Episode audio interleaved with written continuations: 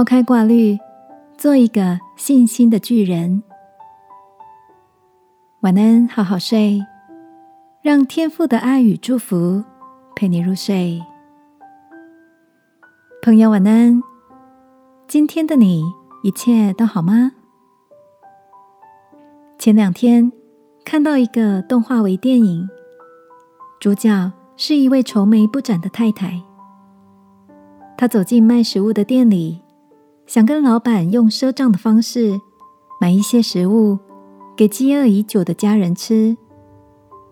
当店老板毫不考虑的拒绝他时，旁边有一位好心的客人听到了，就开口说。他愿意负担这位太太的食物开销，于是老板只好勉为其难的对那位太太说：“你把你的食物清单拿出来放在天平的一边吧，我会在另一边为你放上相等重量的食物。”太太默默的从口袋里拿出了清单，摆上天平，说：“也奇怪，当老板。”陆续的把食物堆叠在秤上时，几乎是装满了秤子的食物，才跟那张薄薄的清单一样重。接着镜头特写那张食物清单，原来那张单子上写着的不是所需要的食物，而是富人的祷告词。亲爱的，你知道祷告是有重量的吗？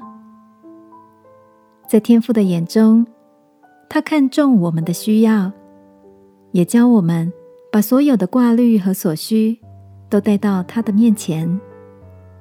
就像圣经里年少的大卫王，虽然个头娇小，却凭借着对神的信心，打败了巨人歌利亚。